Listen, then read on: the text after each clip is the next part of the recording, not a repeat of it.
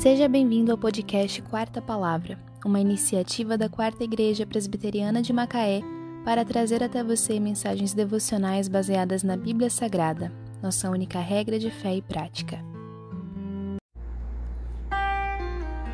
A minha alma está apegada ao pó, vivifica-me segundo a tua palavra.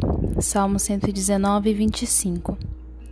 Ninguém nos ensinou a sentir inveja, nem a mentir nem nunca ninguém nos disse vá lá e ele se exploda contra aquela pessoa que você ama.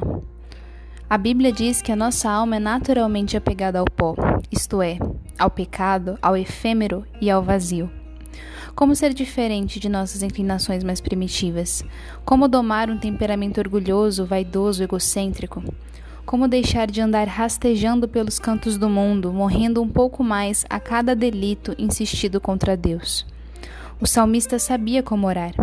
Guardo no coração a tua palavra para não pecar contra ti, ele dizia.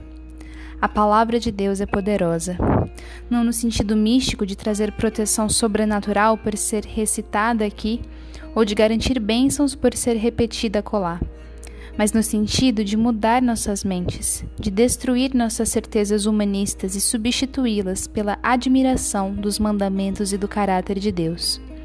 Se você se sente um cadáver ambulante, leia, medite hoje na única palavra que genuinamente vivifica a alma.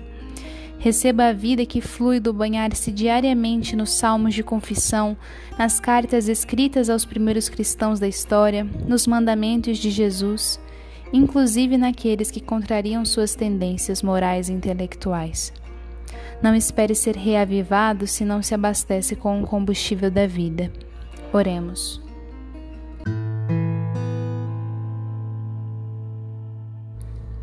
Senhor Deus, graças te dou, porque trouxeste até mim hoje a Bíblia.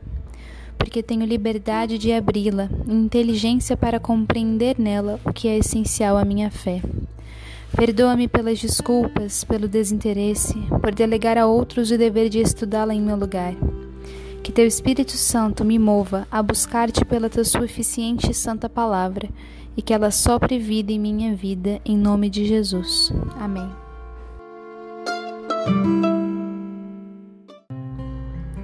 A minha alma está apegada ao pó.